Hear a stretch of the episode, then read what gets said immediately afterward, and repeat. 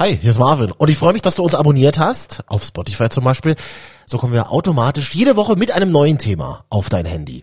Und heute lernen wir gemeinsam Dominik kennen. Dominik hatte zehn Jahre lang kein Zuhause. Ja, Dominik war obdachlos, hat auf der Straße gelebt in Hamburg.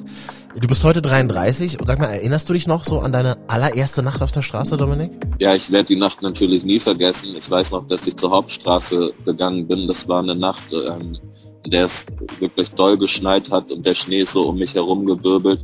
Ich habe nochmal mich umgedreht, habe zu meiner Wohnungstür geguckt und dann habe ich so in der Schneedecke quasi nur die Spuren der Räder von den Koffern gesehen, die ich mitgenommen habe und von meinen Fußabdrücken. Das war echt so der Moment, an dem ich mir bewusst war, okay, ab jetzt bist du auf dich alleine gestellt. Ja, Dominiks heftige Lebensgeschichte jetzt hier bei uns im Podcast. Und die Frage an dich in dieser Woche in unserer App war ja, gibst du Obdachlosen eigentlich Geld? Hier ist dein Podcast zum Mitmachen, geht los. MDR Sputnik. Deine Meinung. Ein Thema. Thema. Diskutiert. Und wenn du uns zum Beispiel bei Apple Podcast hörst, dann gib uns gerne mal eine Bewertung, wenn dir unsere Themen gefallen.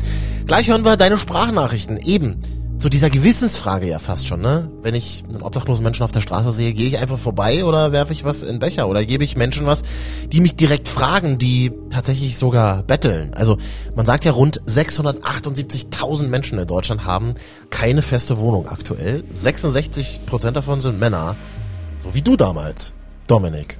Hallo, freue mich, dass du hier bist. Herzlich willkommen im Podcast. Hi, vielen Dank, dass ich da sein darf. Wie kam es bei dir dazu, dass du obdachlos geworden bist? Ja, das hat in meinem Fall schon ziemlich früh begonnen. Ich war 16 Jahre jung und insofern hat es auch eine 16-jährige Vorgeschichte und es ist viel in meinem Leben davor passiert. Kurz runtergebrochen war das so, dass meine Ma krank geworden ist. Also wir sind ähm, irgendwann nach Hamburg gezogen. Da war sie eine alleinerziehende Mutter mit äh, einem Altenpflegerinnenjob und hatte erstmal im Altbau eine hohe Miete zu zahlen und war sehr überfordert, glaube ich, äh, mit diesem ganzen Leben. Und es hat irgendwie ganz simpel angefangen mit äh, der tückischen Krankheit von Depression. Und es wurde immer mehr, es hat sich gesteigert, dann kam irgendwie manisch-depressiv, irgendwann die Diagnose Borderline-Syndrom, am Ende ist sie schizophren geworden, ist äh, in der geschlossenen rein und rausgegangen und in einer Nacht hat sie eine Entscheidung getroffen, die dann aber auch mein Leben sehr beeinflusst hat. Äh, da hat sie gesagt, du hast jetzt noch eine Stunde Zeit. Ich möchte nicht mehr, dass du mit mir unter einem Dach lebst. Pack deine Sachen zusammen und verlass die Wohnung. Und das war im Februar 2005 und da habe ich dann auch quasi meine erste Nacht draußen verbracht und es hat sich wie ein roter Faden durch mein Leben gezogen und dann sind eben mal zehn Jahre draus geworden. Von dieser ersten Nacht hast du uns ja schon berichtet, es hat geschneit, es war arschkalt, es war eben Winter. Aber nachdem dich deine Mutter rausgeschmissen hat, hattest du ja einen Plan im Kopf, ganz konkret, ne? Ich bin zu einem Freund gegangen, der hat nicht weit weg gewohnt. Ich wusste, der wohnt alleine. Als ich da war, hat auch irgendwie noch Licht bei ihm gebrannt oben. Und ich habe geklingelt, ich habe gesehen, er hat runtergeschaut, hat mich auch gesehen. Ich habe nochmal geklingelt und dann ist die Tür einfach nicht aufgegangen. Und das Licht oben ist ausgegangen dafür. Hm. Und das war dann der Moment, als ich wirklich nicht mehr wusste, wo ich als nächstes hingehen soll. Und dann fängt das ganz schnell an. Man merkt, dass es kalt ist, äh, man muss in Bewegung bleiben. Und so der erste Gang war dann Richtung Bahnhof. Und erstmal da Hauptsache überdacht äh, auf irgendwelchen Metallsitzen rum ähm, sitzen und warten bis zur Morgendämmerung. Ich weiß noch, dass ich an dem Morgen dann auch meine Mutter getroffen habe. Die hat sich gerade Frühstück beim Bäcker geholt auf dem Weg irgendwo hin und ich hatte sie dann noch gefragt, ob sie mir auch was holen kann und dann hat sie erstmal Nein gesagt, du bist jetzt wirklich äh, für dich selbst verantwortlich. Und dann war aber auch schon Zeit für die Schule und dann habe ich mich erstmal auf den Weg in die Schule gemacht und habe mich in die Klasse gesetzt. Das war meine erste Nacht draußen. Und so sind dann ja irgendwie, ja, zehn Jahre vergangen, ne? Ich habe zehn Jahre insgesamt dann wohnungslos verbracht und auch äh, die meiste Zeit auf der Straße, weil es sich dann immer in die falsche Richtung entwickelt. Es geht dann einfach ganz schnell nach unten, weil so ein Leben auf der Straße ist einfach nicht zu vergleichen mit unserem bürgerlichen Leben. Und das nimmt dich ein. Das verschluckt einen wirklich und irgendwann bin ich auf den Straßen verloren gegangen und war nur noch beschäftigt damit, Grundbedürfnisse zu befriedigen, von heute in, in den nächsten Tag zu leben, von der Hand in den Mund und eigentlich immer nur im Stress ähm, das nächste zu schaffen, ohne groß weiterdenken zu können, wie komme ich denn aus meiner Situation raus. Wie sieht denn so ein Tagesablauf aus, wenn du auf der Straße lebst? Das ist einfach von hier nach da. Es gibt kein konkretes Ziel.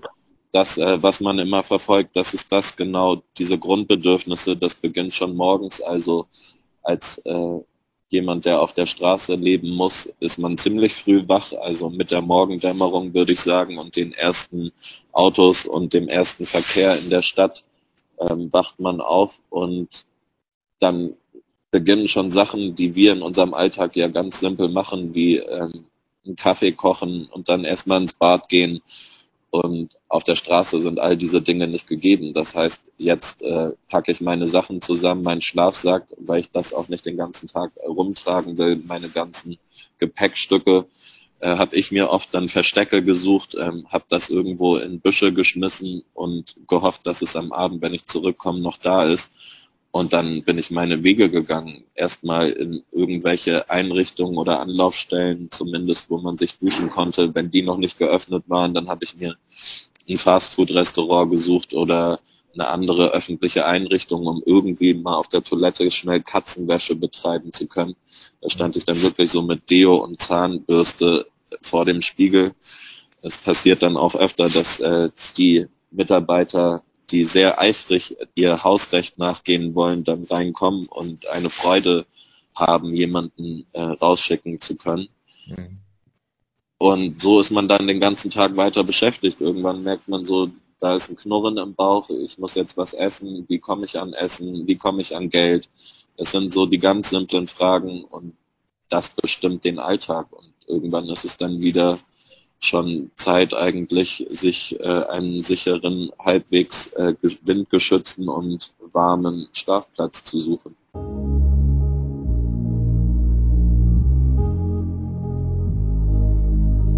Also Grundbedürfnisse, ne? Schlafen, Essen, äh, Trinken, sich waschen. Was ist denn mit so Grundbedürfnissen wie Nähe, Sexualität, Liebe? Welche Rolle spielt das im Leben auf der Straße? Also ich habe ja tatsächlich auch ein Buch über meine Zeit auf der Straße geschrieben und es hat 200 Seiten und da ist kein einziger Satz drinne, in dem es um Liebe geht. Das sind leider Dinge, die verloren gehen. Also man kommt da nicht mehr ran und natürlich sind das die großen Sehnsüchte. Mhm. Aber erstmal fällt einem irgendwann auf, dass man überhaupt gar nicht mehr dazugehört. Also man ist nicht mal mehr ein Teil von etwas. Man ähm, hat komplett den Bezug verloren und man verliert nicht nur sowas wie Liebe, sondern auch alles, was in einem ist, wie Selbstwertgefühl, Selbstbewusstsein, Selbstwert. Man ist irgendwie auf der Straße ja tatsächlich unsichtbar. Und ich selbst habe von mir gesagt, dass ich nichts war. Und an dem Zustand irgendwie über Liebe nachzudenken, tut dann mehr weh und schmerzt. Und deswegen werden solche Gefühle dann auch verdrängt, weil am Ende geht es genau darum, es geht nur darum zu überleben.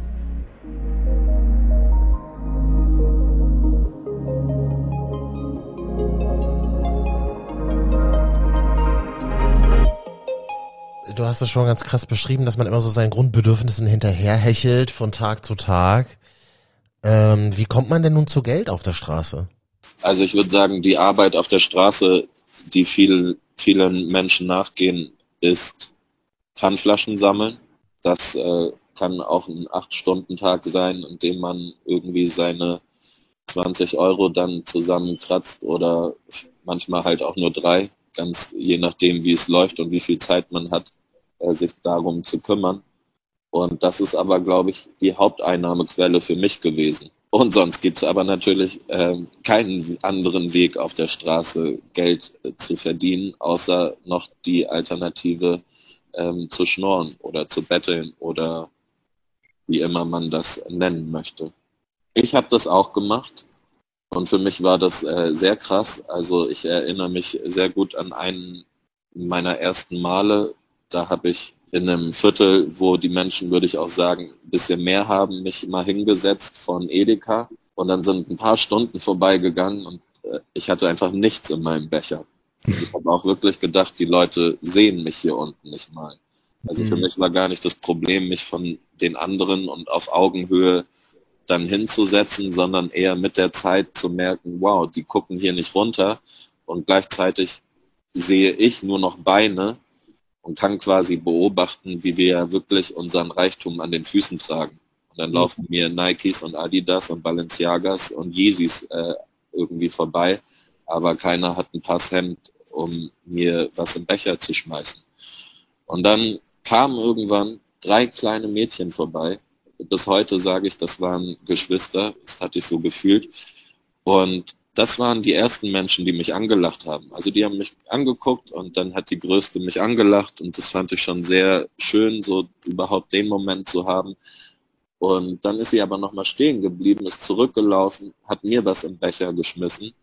Und dann hat die ganz Kleine auch nochmal was rausgekramt und äh, auch da reingeworfen. Mhm.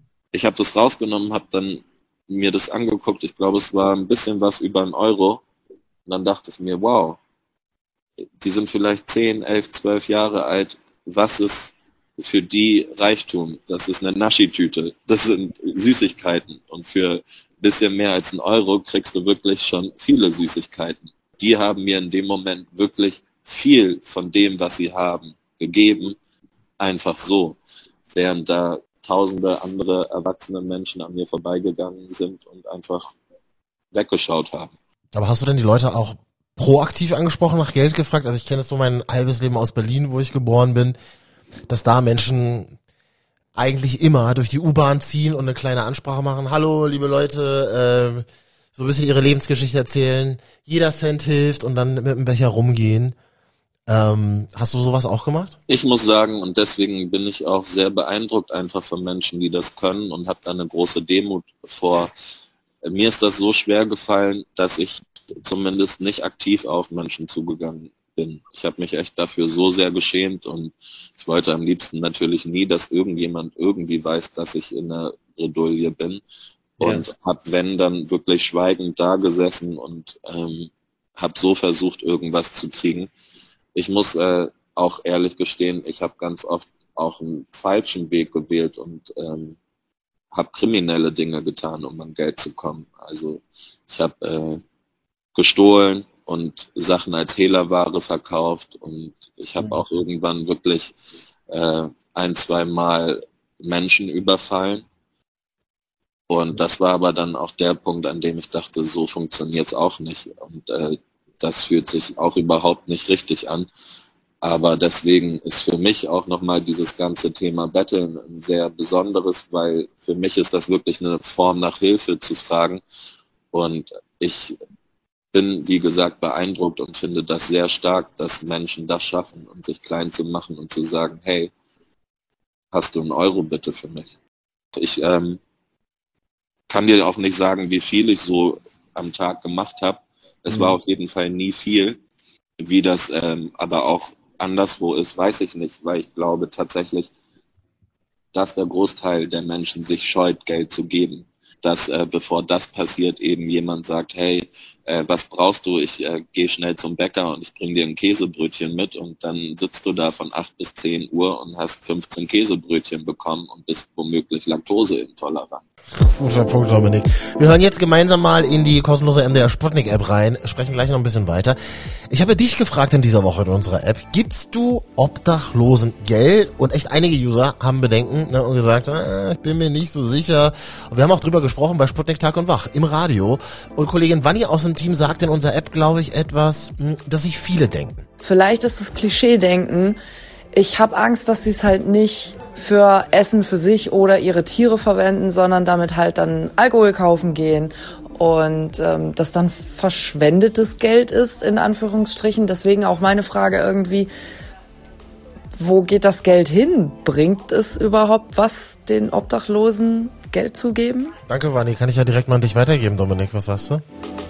Das eine in meiner Erfahrung ist, dass ein Mensch auf der Straße nicht viel bleibt. Das, was man irgendwie noch hat, ist seine Selbstbestimmung. Und wenn jemand schon den Mut aufbringt und eben das genau schafft, nach Hilfe zu fragen, dann bin ich heute an dem Punkt, keinem Menschen diese Hilfe zu verwehren. Und deswegen gebe ich grundsätzlich jedem, der mich fragt, Geld.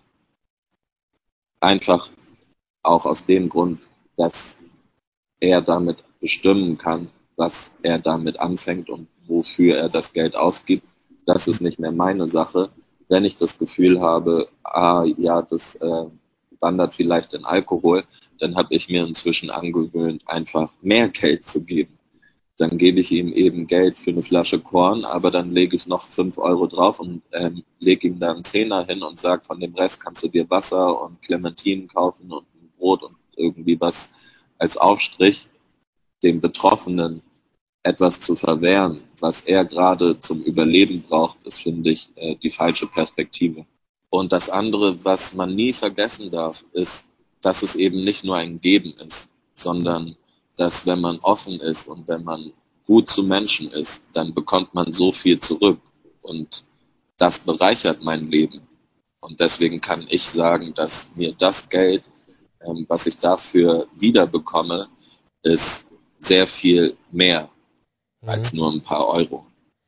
Lass uns mal gleich weitersprechen und nochmal in unsere App reinhören. Da hat sich Björn geäußert. Also gibst du Obdachlosen Geld? Was ist denn dein Tipp? Ich würde nicht jedem Bettler was geben. Ich würde da genau unterscheiden. Björn ist Projektleiter der Leipziger Kippe. Das ist das Leipziger Straßenmagazin, also auch unter anderem Wohnungslose, ja, können das Heft auf der Straße verkaufen und bekommen dann von dem 2 Euro Verkaufspreis 1 Euro ab.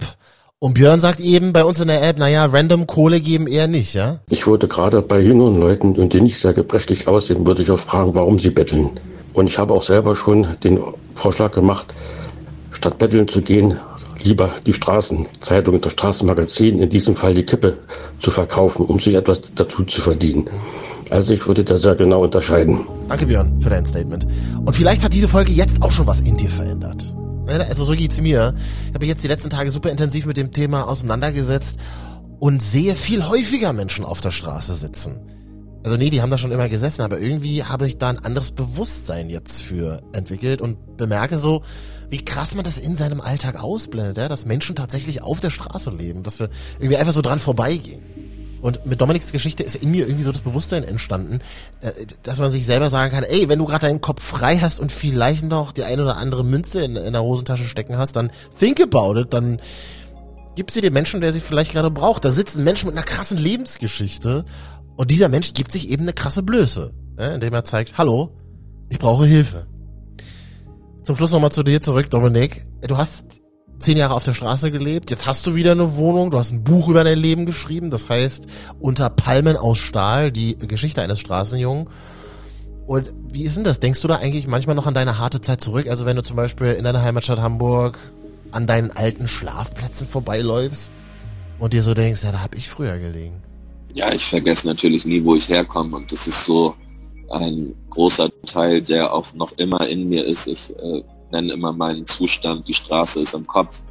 Und deswegen, das begleitet mich auf all meinen Wegen. Ich sehe die Menschen, ich sehe die Umstände, in denen sie leben müssen und denke zum einen, wow, das könntest immer noch du sein. Mhm. Und zum anderen aber motiviert es mich, für diese Menschen, die jetzt noch immer draußen sein müssen, mein Bestes zu geben und einfach 100 Prozent damit es nicht nur mir besser geht und ich ein Dach über dem Kopf habe, sondern alle. Und deswegen arbeite ich heute auch so hart daran und versuche Stimme zu sein für die Menschen, die nicht gehört werden. Damit finden die Menschen auch Mut für sich, daran zu glauben, dass es möglich ist, weil sie sagen, einer von uns hat es geschafft, also kann ich es auch schaffen. Ja, voll gut. Und wenn du das Gesicht zur Stimme sehen willst, dann folgt doch Dominik einfach auf Instagram, so wie man das heutzutage macht. Da heißt er so wie im realen Leben Dominik Blo mit H hinten. Und checkt ja auch gerne mal Dominiks Projekt aus. Starke Sache. Mit einem Bus fährt er nämlich durch Hamburg und stellt wohnungslosen Menschen eine Dusche, also ein Badezimmer zur Verfügung. Und dieser Bus wurde dank Crowdfunding realisiert und kann, glaube ich, immer wieder und regelmäßig Unterstützung gebrauchen. Krasses Projekt. Google einfach mal nach Go Banjo. Dominik, Danke für viele ehrliche, inspirierende und starke Worte. Danke für deine Zeit. Ich danke dir. Das hat sehr viel Spaß gemacht. So, und was sagst du jetzt? Gibst du Obdachlosen Geld, wenn du gleich rausgehst oder schon unterwegs bist? Wenn du jemanden sitzen siehst, wirfst du was in den Becher? Diskutier gern weiter bei uns in der App und lass deine Sprachnachricht da. Bin sehr gespannt. Übrigens, neues Thema wartet jetzt auch schon auf dich. Es geht ums Tanken. Also, die Preise aktuell nicht mehr normal, oder? Deswegen will ich von dir wissen, tankst du voll oder immer nur für 20 Euro? Oder hast du vielleicht einen Trick, wie man spritsparender fahren kann? Her damit. Dankeschön. Sprachnachricht jetzt in unserer App. Und nächsten Donnerstagnachmittag dann dazu eine neue Podcast-Folge bei Spotify und in der ARD Audiothek. Ich bin Marvin und freue mich dann von dir zu hören. Ciao. MDR Sputnik. Deine Meinung. Ein Thema. Thema. Diskutiert.